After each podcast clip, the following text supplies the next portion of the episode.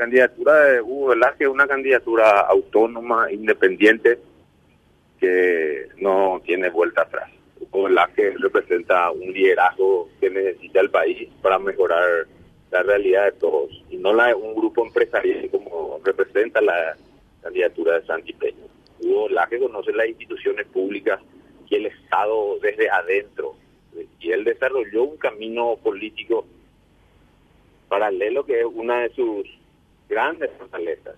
Y si Aliana dice que no prende la candidatura de Velázquez, ¿por qué le preocupa? Que se vea esto en las internas. Nosotros tenemos internas.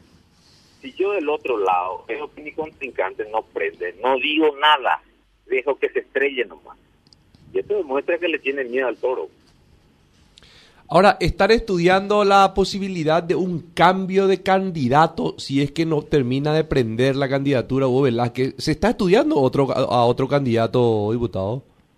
La candidatura de Hugo Velázquez es una candidatura, como te dije al inicio, autónoma, independiente, que solamente le rinde cuentas y le va a rendir cuentas de sus actos al pueblo colorado y al pueblo paraguayo. Es inatajable y no tiene vuelta atrás. Desde que terminaron las elecciones generales para las municipales, nosotros empezamos a recorrer tímidamente el país, visitándole a los dirigentes, hablando con la gente.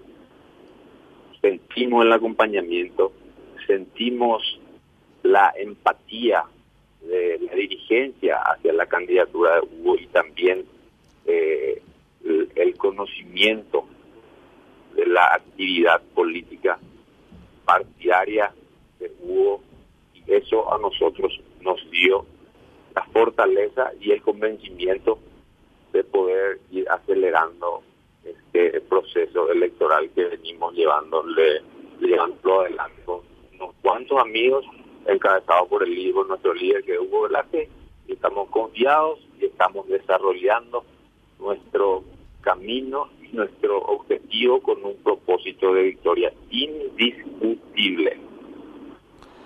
Ahora, cuando, cuando dice eh, el diputado Aliana eh, eh, que escuchó que en estos días que no van a utilizar, que Hugo Velázquez no va a utilizar la chapa de Colorado Añetete, ¿Por, qué dice eso Pedro Aliana? ¿Por qué no usaría Hugo Velázquez? O sea, el presidente de la República no, no, va, no comulga, no va a comulgar, le va a, retirar, le va a retirar el apoyo y ya no va a usar la chapa Añetete. ¿Cómo? ¿Por qué se habla de eso, diputado?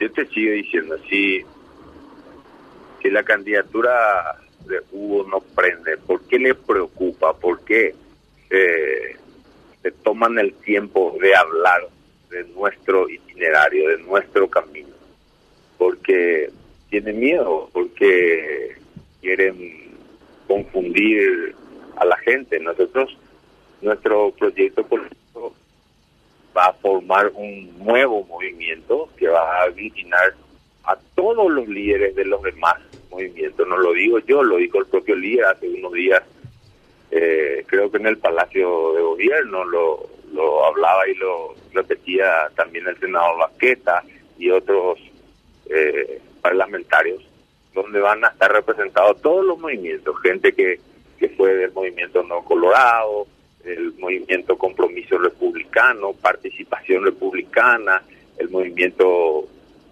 eh, Dignidad Republicana, creo, no recuerdo con qué nombre fue la interna el, el senador Riera, y muchísimos otros movimientos que van a, formar parte de este gran conglomerado que va a significar la unidad o una unidad importante dentro de la familia colorada que apunta a la candidatura de Hugo Velázquez y a través de la candidatura de Hugo Velázquez a una representación que pueda eh, significar un poco lo que representa la trayectoria, la experiencia. Finalmente Hugo Velázquez por parte de los tres poderes del Estado, eh, tiene un conocimiento profundo de la administración pública desde todas las miradas por parte del Poder Judicial, eh, fue parte del Poder Legislativo, siendo un miembro del Congreso Nacional, presidente por varios